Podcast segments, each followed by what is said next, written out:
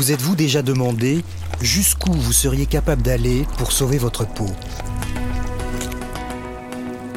Nous ne crûmes réellement pas dans les premiers instants que nous étions si cruellement abandonnés. De la stupeur la plus profonde, les matelots et les soldats passèrent bientôt au désespoir.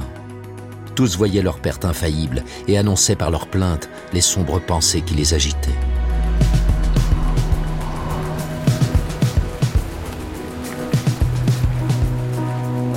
Hommes à la dérive ont vécu l'une des plus importantes tragédies maritimes de l'histoire de France. En juillet 1816, un navire français nommé La Méduse s'échoue au large de la Mauritanie. Faute de place dans les canaux, près de 150 naufragés sont abandonnés sur un radeau de fortune. Pour eux, c'est le début d'une longue descente aux enfers. Livrés à eux-mêmes, sans provision, les naufragés finissent par s'entretuer et s'entre-dévorer.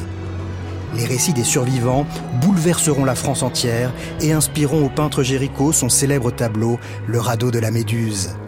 Cette œuvre majeure contribuera à élever au rang de mythe ce drame pourtant bien réel. C'est cette histoire vraie de naufragés que je vais vous raconter. Je suis Daniel Fievet, passionné de voyage et d'aventure, et je vous emmène dans le sillage de ceux que la mer a emportés loin de la civilisation et qui, face à l'impossible, ont commis l'impensable.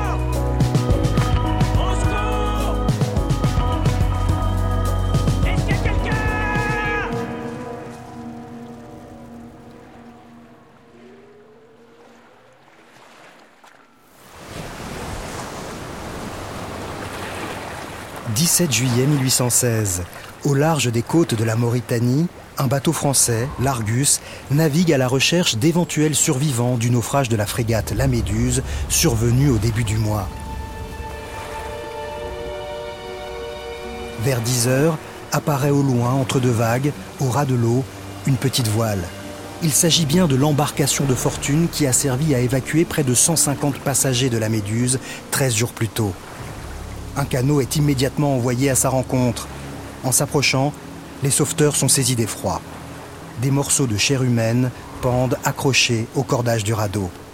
À bord, il n'y a plus que 15 occupants très affaiblis, peinant à marcher, le corps couvert de blessures. Le calvaire que viennent d'endurer ces hommes n'est pas un coup du sort.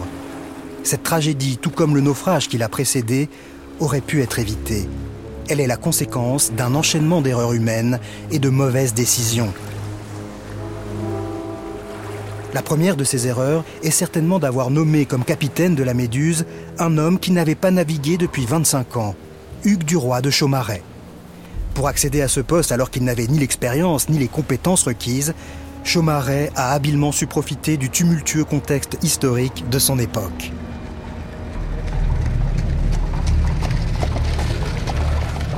Décret du 3 avril 1814. Le Sénat déclare et décrète ce qui suit. Article 1er. Napoléon Bonaparte est déchu du trône et le droit d'hérédité établi dans sa famille est aboli. Article 2. Le peuple français et l'armée sont déliés du serment de fidélité envers Napoléon Bonaparte. Après la chute de Napoléon et le retour sur le trône de Louis XVIII en 1814, Chaumaret se souvient qu'il a été lieutenant de vaisseau au service de Louis XVI avant la Révolution. Les événements avaient brutalement interrompu sa carrière. Avec la Restauration, il se redécouvre très opportunément des convictions royalistes et demande à être réintégré dans la marine. Sa persévérance et son habileté à faire jouer ses relations s'avèrent payantes. Je me réjouis que vous ayez été choisi par le ministre pour commander la Méduse. Vous savez que la Méduse sera accompagnée par la corvette L'Écho, le brick l'Argus, la flûte la Loire. Oui, j'en étais averti, monsieur. Il est bien précisé que tous ces navires relèvent de votre commandement. Chaumaret se voit confier la direction d'une expédition importante. L'objectif est de reprendre possession des colonies du Sénégal que l'Angleterre vient de rétrocéder à la France. Belle journée, mes amis. Excellente journée. Le 17 juin 1816, les quatre voiliers de la division navale du Sénégal, l'Écho, l'Argus, la Loire et le plus imposant d'entre eux, la Méduse, quittent la rade de l'île d'Aix avec à leur tête le commandant Chaumaret. Maintenant que nous avons pris la mer, j'ai tenu à réunir l'équipage de la Méduse. Sur les 400 personnes qui ont embarqué, 167 font partie de l'équipage. Nous devons conduire à Saint-Louis environ 230 passagers. Essentiellement des soldats sous les ordres du chef de bataillon, Poisignon. Vous avez constaté que nous avons l'honneur de recevoir à bord une vingtaine de dames, ainsi que des fonctionnaires et des savants chargés de réaliser des cartes d'exploration du Sénégal. Parmi ces savants, il y a un jeune géographe, Alexandre Coréard. Et voici notre chirurgien, Monsieur Savigny, qui navigue pour la première fois. Messieurs, je n'ai pas besoin de rappeler à votre attention l'honneur insigne que nous avons d'accueillir Monsieur le gouverneur Schmalz. Le nouveau gouverneur du Sénégal, qui voyage accompagné de sa fille et de son épouse, semble particulièrement impatient de rejoindre les comptoirs de Saint-Louis pour y exercer ses nouvelles fonctions. Messieurs, je vous souhaite une bonne croisière.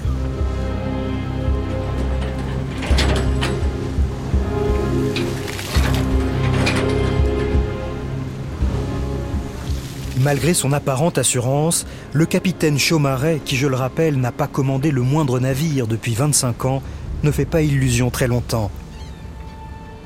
Les premières manœuvres effectuées sous sa direction suscitent de vives inquiétudes au sein de son état-major. C'est là tout le paradoxe de la situation. Chaumaret est entouré d'officiers bien plus compétents et expérimentés que lui. Première mesure qui aurait sûrement permis d'éviter la catastrophe à venir, Chaumaret aurait pu choisir de s'appuyer sur ses hommes et leur connaissance de la navigation. Il s'y refuse et préfère afficher à leur égard un profond mépris. La raison en est simple. Tous ces officiers ont acquis leur expérience en servant sous la République ou sous l'Empire. Pas question pour le monarchiste Chaumaret de leur faire confiance. Les fractures qui divisent la France en ce début de 19e siècle sont si profondes qu'elles génèrent à bord du bateau, jusqu'au plus haut sommet de sa hiérarchie, des inimitiés indépassables. Je vous rappelle, messieurs, que vous êtes toujours sur la Méduse, la frégate de Sa Majesté. L'avez-vous oublié? N'êtes-vous pas au service de Sa Majesté le roi de France? De l'ordre, messieurs. De l'ordre. Ces tensions à bord conduisent le commandant de la Méduse à faire un choix pour le moins hasardeux. Il décide d'accorder sa confiance à un simple passager, un certain Antoine Richefort. Futur commandant du port de Saint-Louis, l'homme gouailleur et affabulateur s'est fait remarquer en racontant à qui voulait l'entendre ses prétendus exploits de marin. Il se vante d'être un fin connaisseur des côtes du Sénégal. Il n'en faut pas davantage pour convaincre Chaumaret. À partir de maintenant, Monsieur Richefort m'assistera dans la conduite de la Méduse. Chaumaret court-circuite son état-major et fait jouer à Richefort le rôle d'officier de navigation. L'une des passagères, Charlotte Picard, témoignera du désordre que cette décision crée à bord. Plusieurs officiers de marine représentèrent au capitaine qu'il était honteux de mettre sa confiance dans un inconnu et qu'il n'obéirait jamais à un homme qui n'avait aucun caractère pour commander. Commandant, au nom de tous les officiers du bord, Vous voulez parler, monsieur, je vous écoute. Je me permets d'attirer votre attention. Le choix d'un civil est contraire à tous les règlements de la marine. Eh bien, monsieur Richefort fera partie de la marine, puisque j'en ai décidé ainsi. Commandant, le code est précis. Le capitaine méprisa ces sages représentations.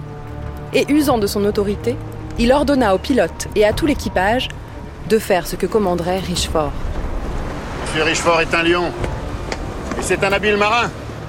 Cet homme avait capté la confiance du capitaine, qui, ignorant lui-même la navigation, était bien aise d'avoir quelqu'un qui se chargeât de faire la besogne.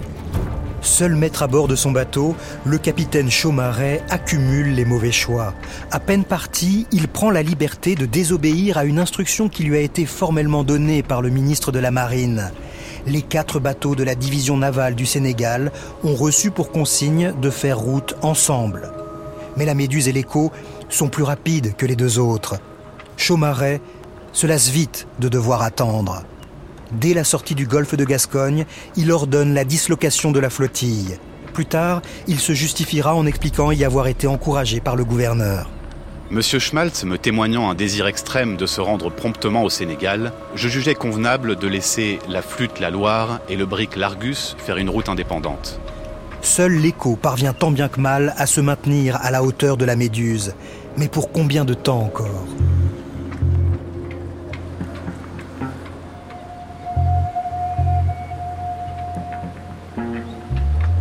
En renonçant à naviguer en escadre, Chaumaret se prive de l'assistance que pourraient se prêter mutuellement les bateaux en cas de problème. Peut-être considère-t-il cette précaution superflue. Après tout, la traversée qu'il attend ne présente pas de difficultés particulières. À un détail près tout de même, le banc d'Arguin, un ensemble de bancs de sable qui se déplacent sans cesse sous l'effet de la houle et des courants le long de la côte mauritanienne. Cette vaste zone de haut fond mouvant constitue un véritable piège pour les bateaux. Pour éviter cet écueil, Chaumaret a reçu, là encore, des ordres très clairs du ministre de la Marine. Nous devons reconnaître sur la côte d'Afrique, dans l'ordre, le golfe Saint-Cyprien, le cap Barabas et enfin le cap Blanc.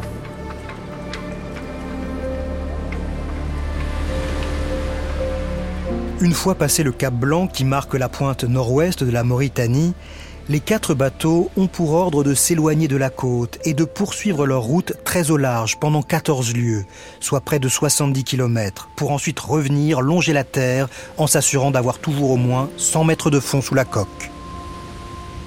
Cette fois, il n'est pas établi que Chaumaret décide de désobéir délibérément à cette instruction.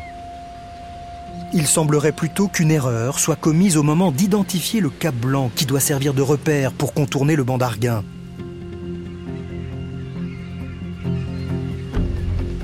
Désobéissance ou erreur de navigation, on ne le saura jamais avec certitude, mais le résultat, lui, est connu. Chaumaret met le cap vers la côte beaucoup trop tôt. De son côté, le commandant de l'Écho, qui jusqu'ici avait suivi la même route que la Méduse, ne commet pas la même erreur. Les deux navires se perdent définitivement de vue. Chaumaret, obnubilé par son désir d'arriver au plus vite, ne s'en préoccupe pas. Désormais, la frégate vogue seule vers son tragique destin.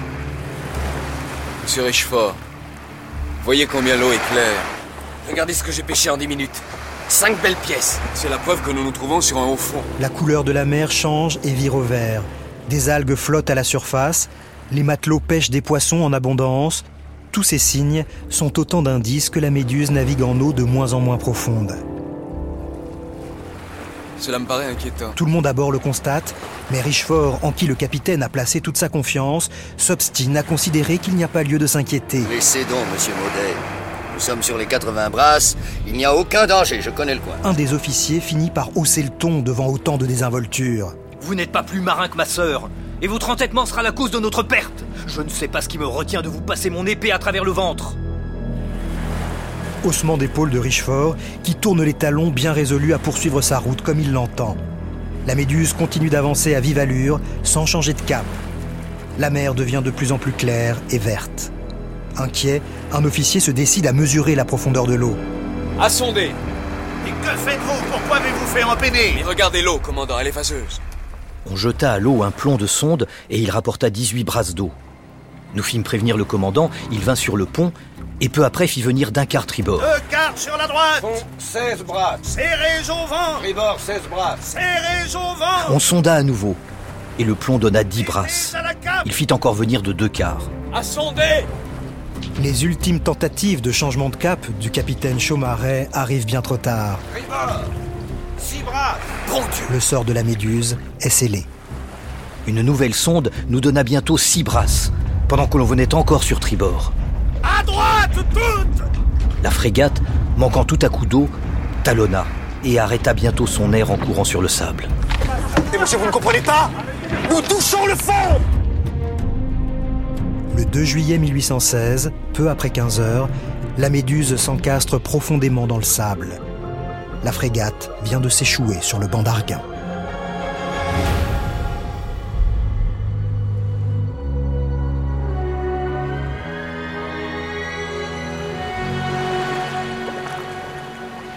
Ah Mon pauvre Richefort, dans quel état êtes-vous?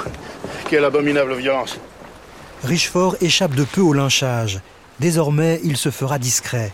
Passé la stupeur, l'équipage de la Méduse s'agite. Tout espoir n'est pas perdu, le bateau est intact, la mer est calme, les marins s'affairent pour tenter de remettre le navire à flot.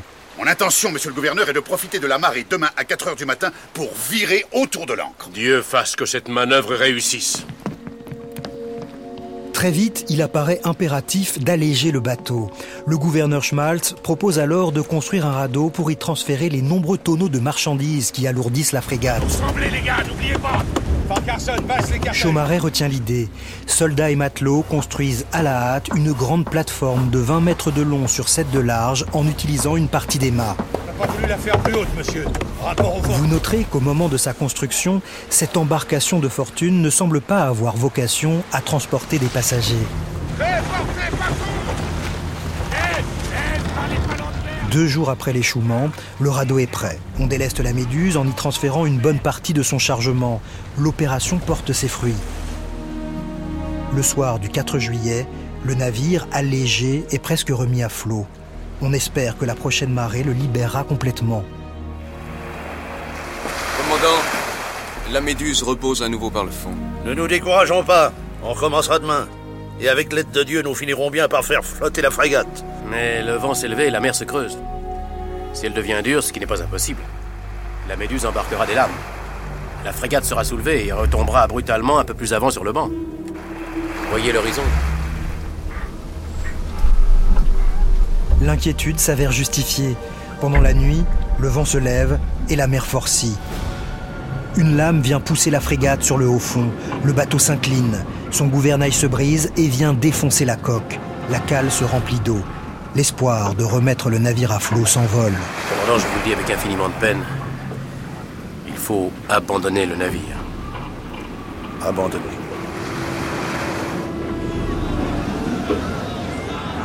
La panique s'empare des passagers et de l'équipage. Décision est prise d'évacuer en urgence.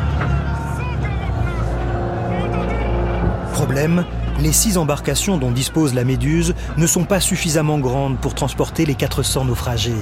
Près de 150 personnes vont devoir embarquer sur le radeau. Des listes de noms sont établies pour répartir les passagers sur les différentes embarcations en fonction du rang et de la position sociale de chacun. Voici la liste de ceux qui seront sur le radeau et ceux qui partiront dans les canaux de sauvetage. À bord de la Méduse, le chaos s'installe. Des soldats et des marins pillent les cabines des passagers et des officiers, tandis que d'autres se jettent sur les tonneaux de vin pour se saouler.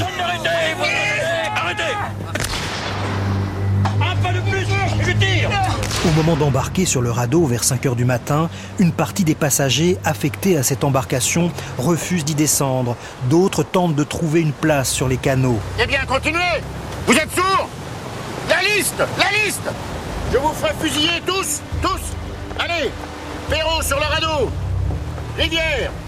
Le gouverneur Schmalz a beau promettre que le radeau sera remorqué par les canaux jusqu'à la terre, cela ne suffit pas à apaiser les esprits les officiers doivent sortir leurs armes pour contraindre les passagers récalcitrants à embarquer sur la plateforme de bois. Voilà, vous aussi, vite, vite, gilet, sur le radeau, sur le radeau Quel spectacle de voir une multitude de malheureux qui tous voulaient se dérober à la mort et qui tous cherchaient à se sauver, ou dans les embarcations, ou sur le radeau.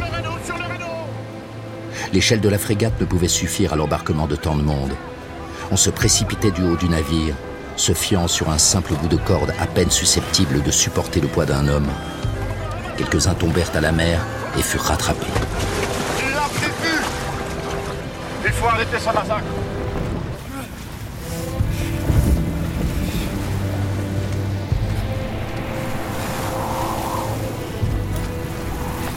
Le radeau s'enfonce dans l'eau au fur et à mesure que les hommes s'y entassent ce qui oblige les naufragés à se débarrasser de la plupart des tonneaux de vivres qu'ils y avaient déposés.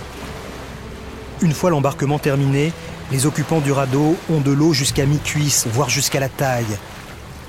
Tant bien que mal, ils tentent de tenir debout sur cette structure qui ne possède ni garde-corps ni véritable plancher. Sous leurs pieds, il faut imaginer une sorte de quadrillage en bois, avec de nombreux espaces entre les morceaux de mât et les planches qui le constituent. Parmi les 147 malheureux occupants du radeau, on compte une centaine de soldats. Beaucoup ont moins de 20 ans. Ils sont accompagnés d'une partie de leurs officiers. À leur côté, ont pris place une dizaine d'ouvriers, quelques membres de l'état-major, ainsi qu'une vingtaine de matelots, dont plusieurs mousses très jeunes. L'un d'eux n'a que 13 ans. Parmi tous ces hommes, on peut apercevoir une femme, une cantinière mariée à l'un des sergents présents à bord. Le secrétaire du gouverneur, Griffon du Bellay, le géographe Alexandre Coréard et le chirurgien Henri Savigny ont aussi embarqué sur le radeau, volontairement selon leur dire. Plus tard, Savigny et Coréard raconteront. Nous étions tellement serrés les uns les autres qu'il était impossible de faire un seul pas. Sur l'avant et l'arrière, on avait de l'eau jusqu'à la ceinture. Au moment où nous débordions de la frégate, on nous envoya du bord 25 livres de biscuits dans un sac qui tomba à la mer. Nous l'en retirâmes avec peine. Il ne formait plus qu'une pâte. Pendant l'évacuation de la Méduse, tout le monde n'est pas logé à la même enseigne. Le gouverneur Schmalz se fait descendre confortablement sur un fauteuil dans son canot, accompagné de sa femme et de sa fille. La petite famille a pris soin d'emporter avec elle deux mâles d'effets personnels, ainsi que des provisions de biscuits, de vin et d'eau douce. Elle voyagera dans ce canot avec 35 autres personnes, dont bon nombre de marins chargés de ramer. Le capitaine Chaumaret embarque sur un autre canot sans attendre l'évacuation complète de son navire. Nous vîmes bientôt que cet homme n'était pas à la hauteur de ses devoirs par la manière dont il abandonna tout son monde.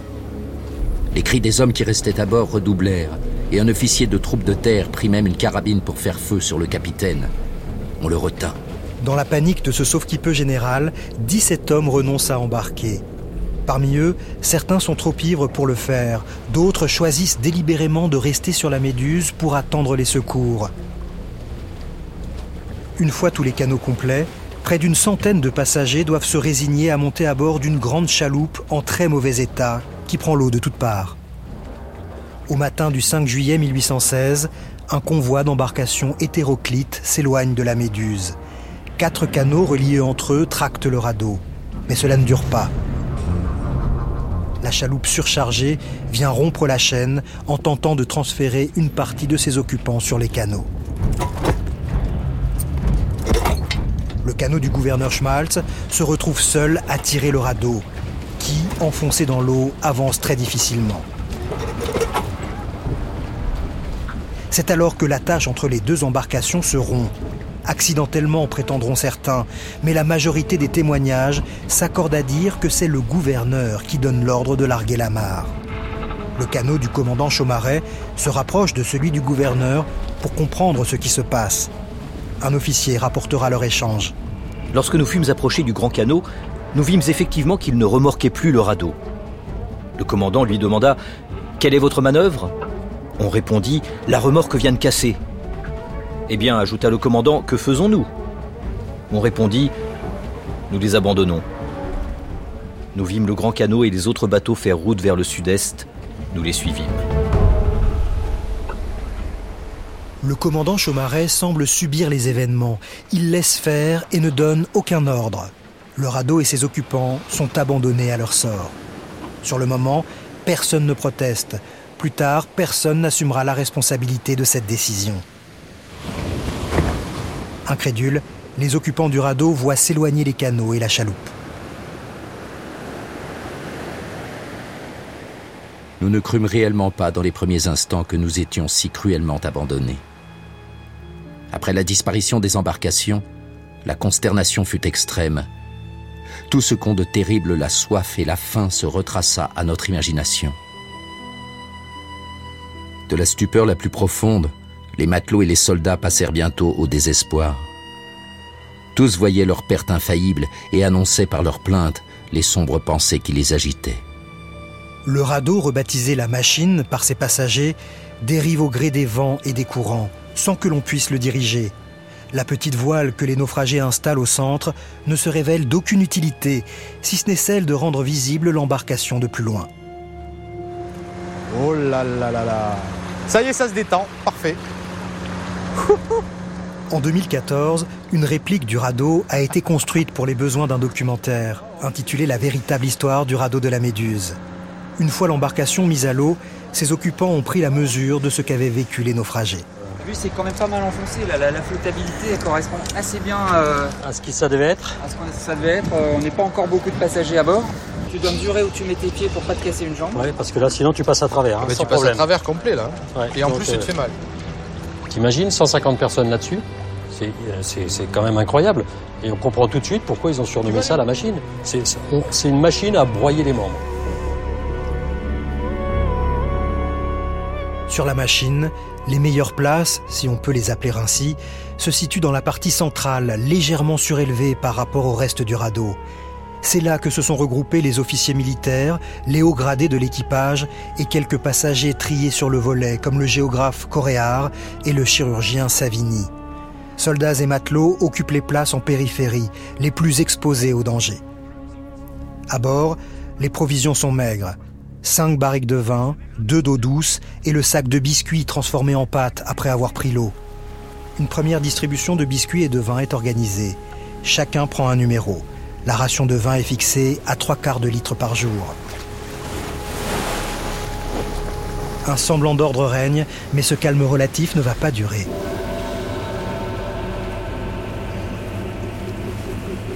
Dès la première nuit, les naufragés font face à une violente tempête. Une lame vient se briser sur l'arrière du radeau, conduisant des passagers à se réfugier vers l'avant. Plusieurs hommes tombent à l'eau et se noient. Certains, agrippés à des cordes, parviennent à remonter à bord. Des vagues extrêmement grosses déferlaient sur nous et nous renversaient quelquefois très rudement. Les cris des hommes se mêlaient alors au bruit des flots, tandis qu'une mer terrible nous soulevait à chaque instant de dessus le radeau et menaçait de nous entraîner. Cette scène était encore rendue plus affreuse par l'horreur qu'inspira une nuit très obscure. Une fois la tempête passée, les premières lueurs du jour dévoilent un effroyable spectacle aux yeux des naufragés. Douze ou quinze malheureux ayant les extrémités inférieures engagées dans les séparations que laissaient entre elles les pièces du radeau n'avaient pas pu se dégager et y avaient perdu la vie. Plusieurs autres avaient été enlevés par la violence de la mer. Après cette nuit apocalyptique au cours de laquelle une vingtaine de passagers sont morts, trois hommes préfèrent se suicider en se jetant à l'eau.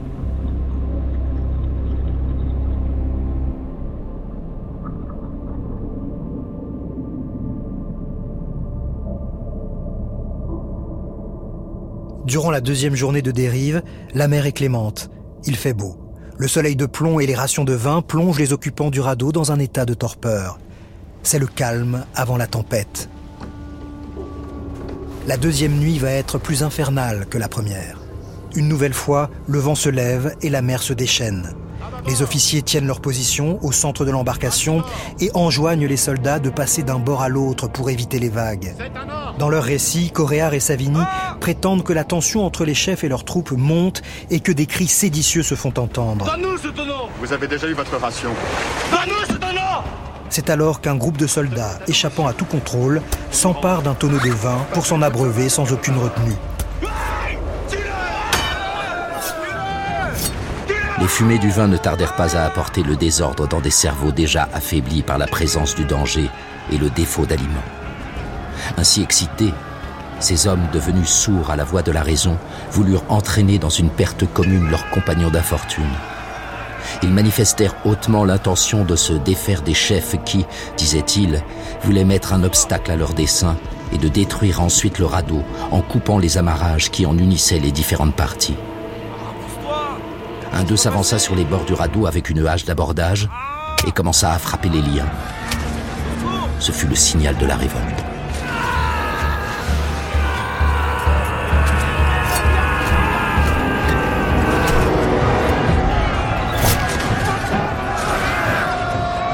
Selon Coréard et Savigny, face à l'insurrection, les officiers n'auraient pas eu d'autre choix que de rétablir l'ordre à grands coups de sabre.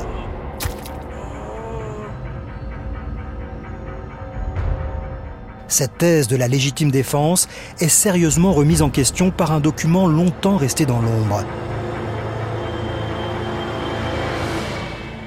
Il s'agit d'un exemplaire de leur récit annoté par un autre rescapé, Griffon du Bellay, le secrétaire du gouverneur. Ces annotations donnent une toute autre version des faits. Quand on écrit l'histoire, il faut avoir le courage de dire la vérité. Monsieur Savigny déguise le commencement d'exécution du projet formé par un conseil dont il était l'âme de se défaire de la plus grande partie des soldats afin d'alléger le radeau et diminuer le nombre des rations de vin à délivrer. Projet infâme à la vérité, mais auquel il est bien prouvé que nous devons notre salut. Aussi, au lieu de s'opposer à ce que les soldats s'emparassent d'un tonneau de vin, ils le leur livrèrent, et il en résulta ce qu'il dit. Il n'était plus difficile alors de se défaire d'hommes grisés par le vin, affaiblis de toute manière. Il ne fallait que les pousser pour les faire tomber à la mer.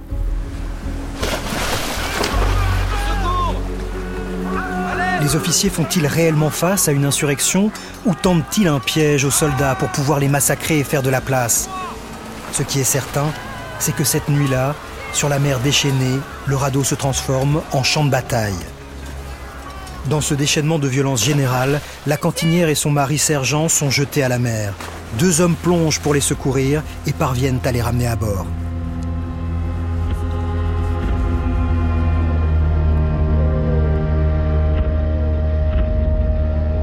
Au lever du jour, le radeau est jonché de cadavres et de mourants. 65 soldats et matelots ont perdu la vie. Mais pas un seul officier ne manque à l'appel. Un bilan qui rend difficile à croire la version les présentant en état de légitime défense. Après cette nuit sanglante, la soixantaine de survivants hagards peinent à croire que ce qu'ils viennent de vivre est bien réel. Tous se croyaient livrés aux illusions d'un songe effrayant. Nous crûmes sortir d'un rêve pénible. Le cauchemar ne fait que commencer.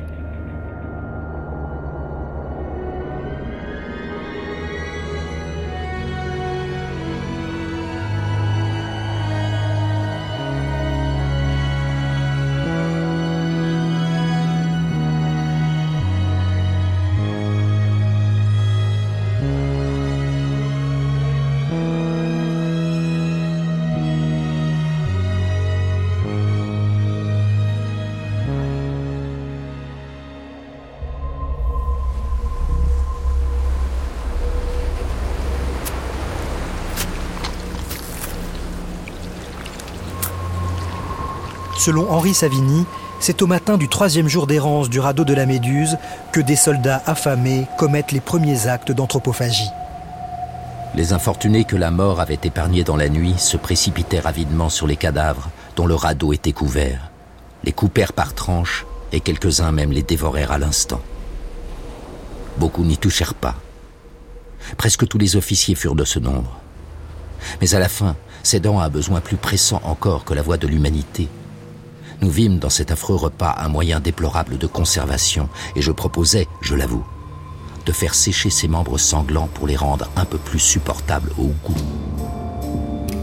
Là encore, les annotations de Griffon du Bellay livrent une version différente des faits et attribuent à Savigny une responsabilité plus lourde. Les officiers en général ont été les premiers à manger de ces viandes sacrilèges.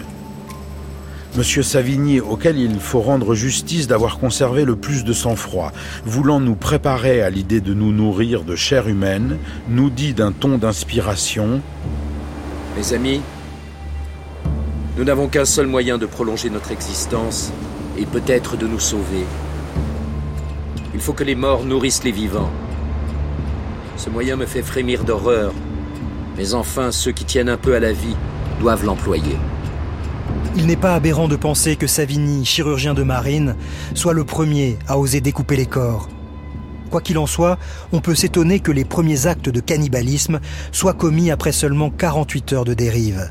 C'est autant la faim que la peur de la faim qui conduit les naufragés à si rapidement transgresser cet interdit. Avant de s'y résoudre, certains hommes tentent de manger des baudriers de sabre, du linge ou des feutres de chapeau. Un matelot essaie d'avaler des excréments, mais il n'y parvient pas. Pendant la troisième nuit, aucun affrontement ne survient, mais une douzaine d'hommes affaiblis s'effondrent et restent piégés dans les interstices de la machine. Nous donnâmes à leurs cadavres la mer comme sépulture, n'en réservant qu'un seul, destiné à nourrir ceux qui, la veille encore, avaient serré ses mains tremblantes en lui jurant une amitié éternelle.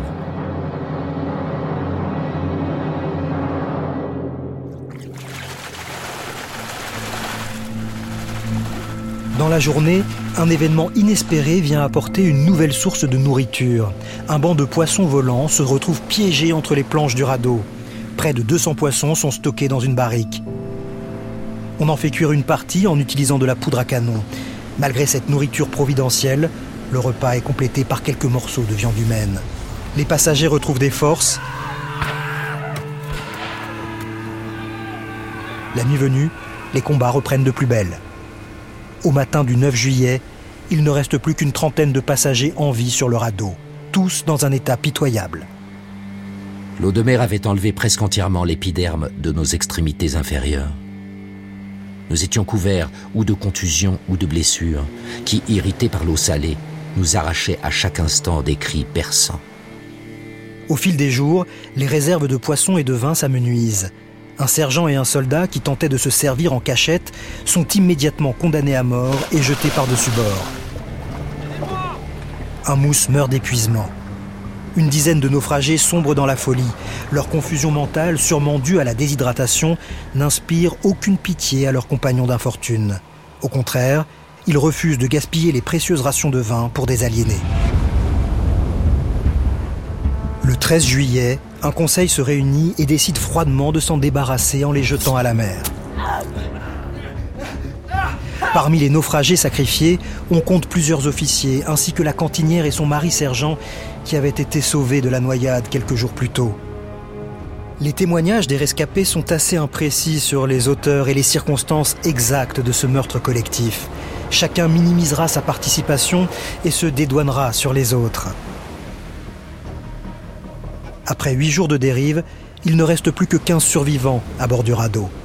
Toutes les armes sont jetées à la mer, à l'exception d'un sabre. Cette décision marque la fin des tueries. On jette également les couteaux qui avaient servi à trancher la chair des cadavres, comme pour signifier que plus aucun autre corps ne sera découpé à l'avenir. Avec toutes ces victimes, le radeau s'est beaucoup allégé depuis son départ. À présent, il s'enfonce nettement moins dans l'eau. Un plancher est aménagé autour du petit mât central. Il y a suffisamment de place pour que les 15 survivants s'y installent. Mais leur situation reste extrêmement précaire. Les rations journalières de vin diminuent. Pour lutter contre la soif, certains boivent de l'eau de mer ou mélangent leur propre urine à leur portion de vin. Et pour conserver un peu de force, les naufragés continuent à consommer les morceaux de chair humaine séchés issus des massacres de la première semaine. Les jours passent. Malgré des phases de découragement, les derniers occupants du radeau tiennent bon et s'accrochent à l'espoir d'être secourus. Quand soudain, Coréard Regarde Cette tache blanche. C'est un bateau Bon Dieu. Un bateau. C'est l'Argus. Il nous a vus. On est sauvés. On est sauvés. Après 13 jours, l'infernale dérive du radeau de la Méduse prend fin. Les 15 survivants sont immédiatement conduits dans la colonie française de Saint-Louis du Sénégal. Ils sont dans un état physique déplorable, et que dire de leur état psychologique? Un officier racontera. Les 15 malheureux sauvés étaient presque tous fous. Ils craignaient qu'après tout ce qu'ils avaient fait, on ne voulût les fusiller. Quatre rescapés meurent peu de temps après avoir été secourus. Les survivants du radeau découvrent ce qui est advenu des naufragés qui avaient été évacués sur les autres embarcations de la Méduse.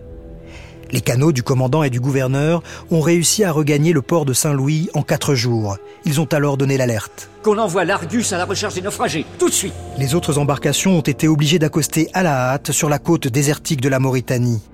Leurs occupants ont dû se lancer dans une longue et pénible marche à travers le Sahara pour regagner à pied la colonie française. Onze n'ont pas survécu à cette épreuve. Quant aux 17 hommes qui avaient refusé de quitter la Méduse au moment de l'évacuation, 14 d'entre eux ont fini par se noyer en tentant de regagner la côte sur un petit radeau. Mais les trois marins qui s'étaient obstinés à rester sur l'épave sont recueillis vivants à la fin du mois d'août, soit une cinquantaine de jours après le naufrage. Ils s'étaient nourris de biscuits et d'eau de vie abandonnés sur le bateau. Pour éviter de s'entretuer, ils avaient choisi de vivre seuls, chacun de leur côté, dans un recoin de l'épave. Le bilan de cette catastrophe aurait peut-être été moins lourd si les occupants du radeau avaient attendu les secours sur la frégate échouée au lieu de prendre la mer. Mais il est toujours facile de réécrire l'histoire après coup.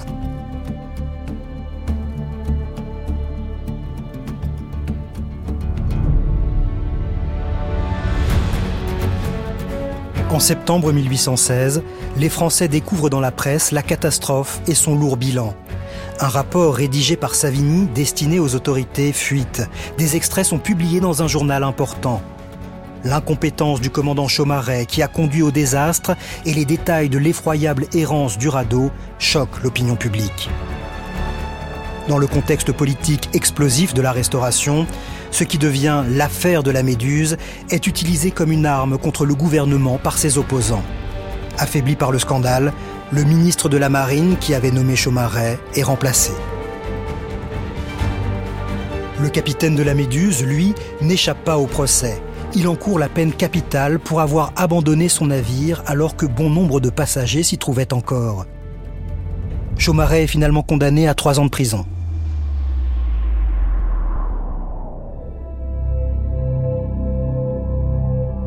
Fasciné par la tragédie du radeau de la Méduse, Théodore Géricault en fait le sujet d'une de ses œuvres majeures. Sa toile n'est pas tout de suite appréciée à sa juste valeur. Elle bouscule le monde de l'art en ne suivant pas les canons de son époque. Mais surtout, les symboles qu'elle véhicule dérangent le pouvoir en place.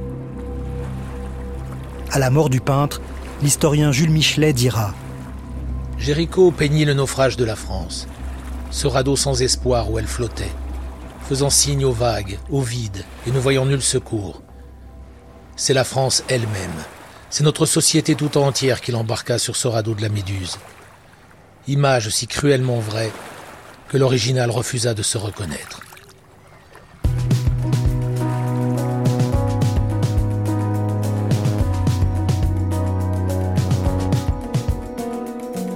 Cette catastrophe maritime et la déflagration qu'elle a engendrée au plus haut sommet de l'État n'a pas empêché la Marine nationale de donner à 11 de ses bâtiments de guerre le nom de Méduse. Si le but était de conjurer le sort, le résultat s'est avéré peu probant. Six d'entre eux ont fait naufrage.